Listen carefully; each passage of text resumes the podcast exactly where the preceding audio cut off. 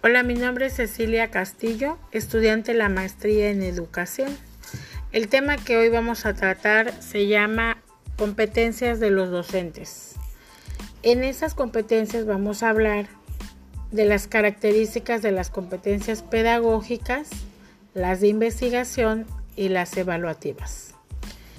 Antes que nada, hablaremos de las competencias, a qué se refiere cada competencia y qué significa una competencia.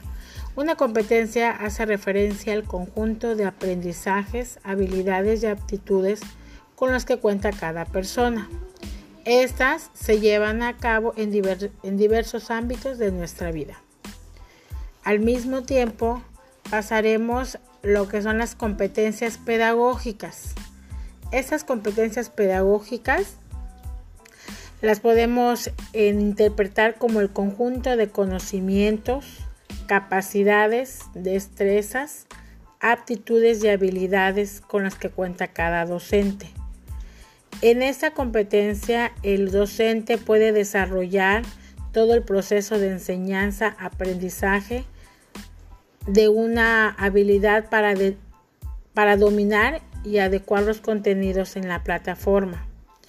Estas competencias pedagógicas las tiene que adecuar de acuerdo al número de sesiones y a los recursos disponibles que tenga presente en el rol del estudiante. Aquí nos vamos a aplicar lo que es aprender de aprender. La siguiente competencia en la que vamos a hablar se llaman competencias de investigación.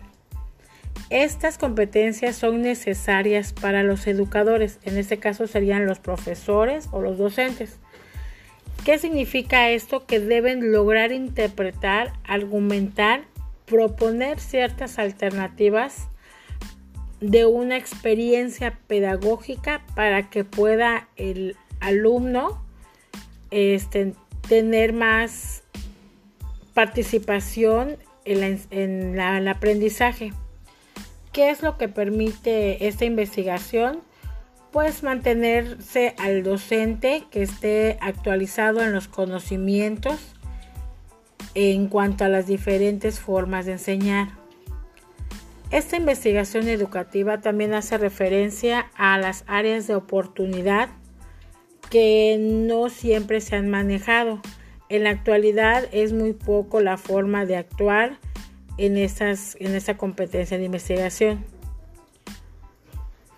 La tercera competencia, que es la evaluativa, hablemos de esta competencia como un buen manejo de técnicas de evaluación.